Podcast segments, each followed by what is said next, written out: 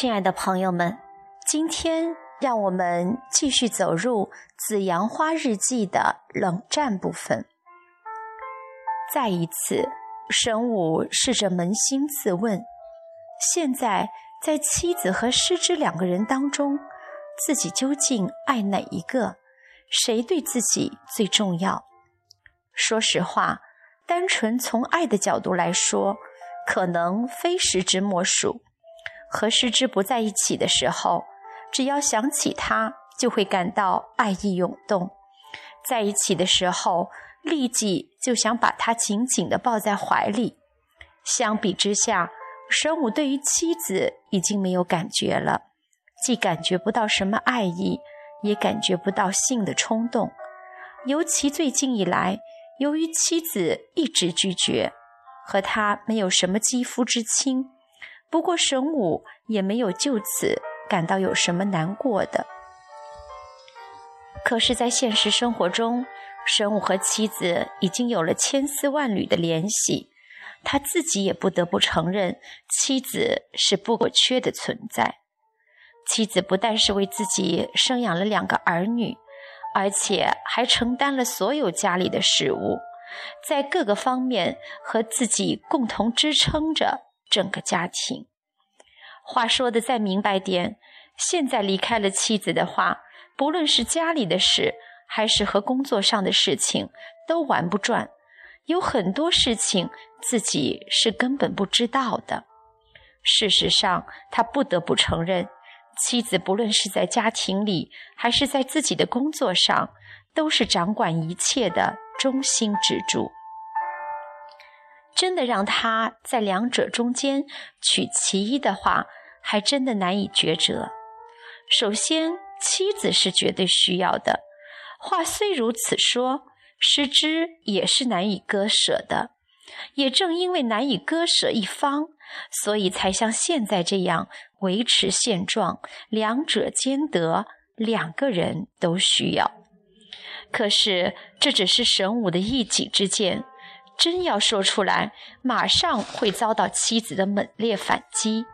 不，不但来自妻子的攻击，就连社会舆论也不会放过他，说他鱼和熊掌想兼得，是大男人的痴心妄想。可是自古至今，男人们还是明知这样的事情不被允许，仍费尽心机的拼命想要同时拥有。神武怀着惴惴不安的心情度日如年，妻子的情绪波动很大，态度也比以前更加的糟糕。比如说，有时候莫名其妙的因为一些小事乱发火，有时候无论叫他几遍也不回应，也并不是不理人。有时妻子会突然大叫起来：“不要再那样了！”或者干脆来个一百八十度大转弯，随便你爱怎么就怎么好了。总而言之，在这样的状态下，无法待在家里，对工作也有影响。不但如此，连孩子们也好像觉察到了父母间的矛盾。最近两个孩子对自己都有所疏远，但愿是自己神经过敏。没有什么办法改变现状吗？当然，最好的方法莫过于和失之分手。可是却又下不了那样的决心。这样一来，又只好想办法宽慰妻子。到头来还是原地踏步，于事无补。既然如此，就干脆打开天窗说亮话，大家把话挑明了吧。神武心想，到时候对妻子搁下狠话，像“你要是有什么不满，可以搬出去”之类的，妻子也许会老实些吧。可是他也深知妻子不是省油的灯，发起飙来会做出什么事儿很难预料。实际上，妻子真要搬出去，要面对一大堆麻烦的还是自己。身无一时也不知如何是好。就这样六神无主的，不知不觉到了十一月。有一天夜里，神武偶尔回家，比平时早。到家一看，妻子不在家，正是偷看日记的良机。他装作找东西，潜入妻子的房间，很快就把要找的日记本拿到手里。十月二十九日，星期日，二十四点。我确确实实亲眼看见丈夫走进了那个女人所住的高级公寓。距离那天起，又到了第二个星期天。看丈夫鬼鬼祟祟的，好像是掉了魂似的。我猜想他今天大概又要出去和那个女人鬼混了吧。果然，我的预感没错。他表面上装作镇静自若，实际上一边在偷偷地观察我的脸色和孩子的情形，一边伺机寻找去找那个女人的机会。这个混蛋！如此说来，他纯粹是为了尽义务，没有办法才回家的吧？早饭比平时要晚些，吃完早饭后，本来打算饭后要吃梨，也端到桌子上来了。可一想，给这个混蛋削皮太不值得了，干脆不削了。只给他端上茶后，又回到厨房。我在厨房里收拾孩子们的碗筷的时候，丈夫好像很为难地说：“那么我出去一下。”我心中的怒火一下子迸发了出来。我把还没洗的餐具统统粗暴地丢进水槽。碗碟条羹碰撞在一起，发出刺耳的声响。我又把水龙头拧到最大，急速喷出的水溅得四处都是，加上洗涤液的泡沫像雪花一样迅速的膨胀，不一会儿就遮住了整个洗涤池。同时，我明显的感到眉间堆起的皱纹也无比明显，真是太气人、太甚了。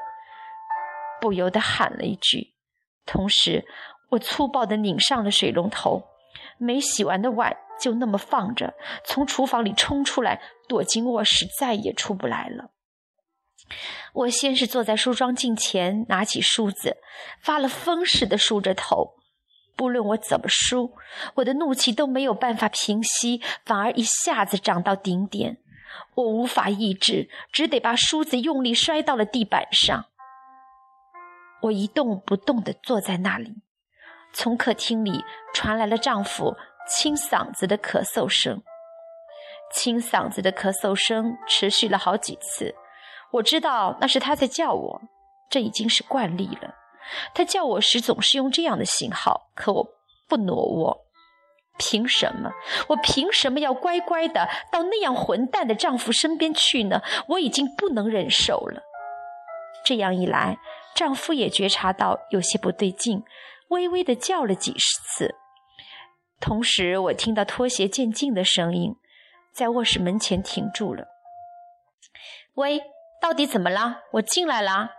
说着，丈夫用力的推开了卧室门。我在梳妆镜前抱着头，看也不看他一眼。他看到我这个样子，着实吃了一惊。你怎么了？哪里不舒服吗？她问道。对装模作样、做出关心样子的丈夫，我直截了当的回答：“不是。”那是怎么了？不要再装模作样了，我的忍耐是有限度的。我一边缓慢的挺直前屈的身体，一边用蒙在嘴里含糊不清的声音回答：“我既不是你的女佣，也不是你的母亲。”丈夫很困惑地抱着胳膊，还是不敢直接看我的眼睛。你到底想说什么？一点也不明白。既然如此，就别绕弯子，直接跟他挑明了吧。那个叫香甜的，是你包养的女人吧？什么什么呀？胡说八道！还没等丈夫说完，我打断道。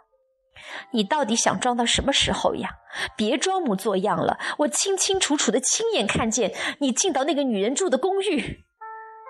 你，丈夫一副困惑的表情，茫然的看着这边。你以为我什么都不知道？前些天你说去和大家喝酒，实际上是去了代代木的高级公寓。你都说些什么呀？那天我只是去取总疗报酬明细表而已。哼，你还想抵赖？那么你又为什么要付那个公寓的房租呢？你为什么非那么做不可呢？我说的有些过了头，不过这时候可不能有半点胆怯，否则会前功尽弃。好不容易才把他逼到这一步，一定要乘胜追击。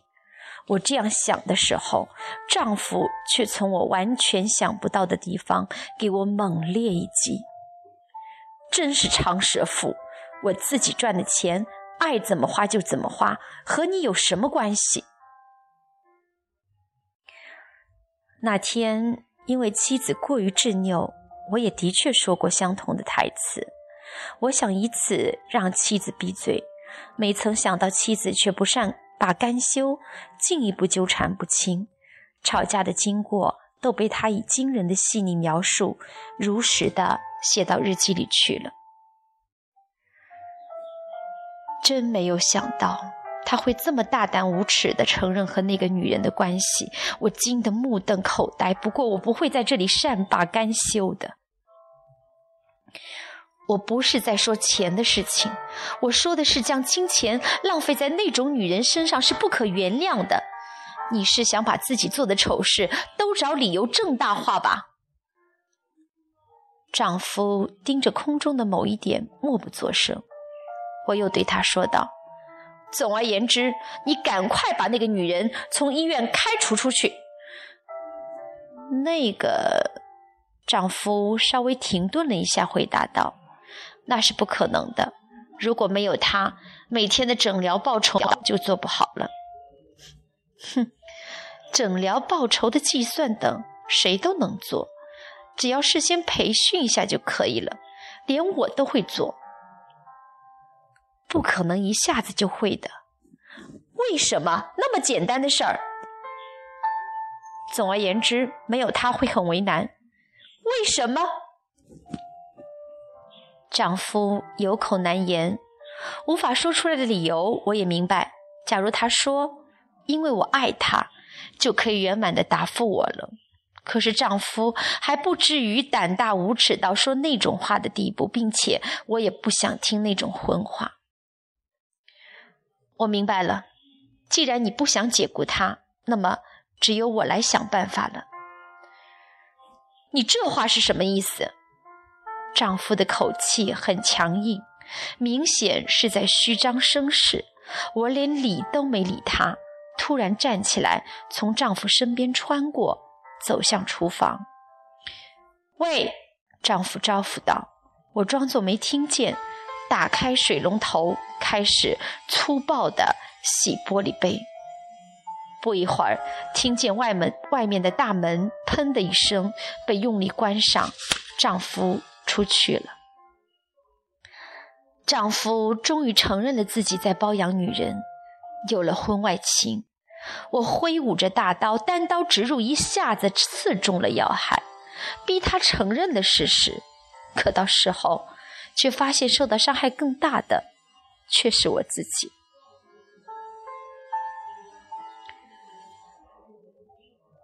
生物看到这里想，总之。妻子是在小题大做，神经异常的过敏，变化太大，前后判若两人。话虽如此说，看到自己的丈夫走进别的女人的公寓，不能无动于衷，生气发飙也在情理之中。不过，生气发飙也得讲究方法。我做的固然见不得人，自己也知道理亏，你委婉的讽刺一句就足够了。假如妻子能够做到这一点，我也能够诚恳的低下头来认错，不讲究方法，劈头盖脸的兴师问罪，不给对方留任何的余地，结果只能发展成不可收拾的吵架。这种道理显而易见的呀，女人啊，为什么就不懂得掌握自己的情绪，把握火候呢？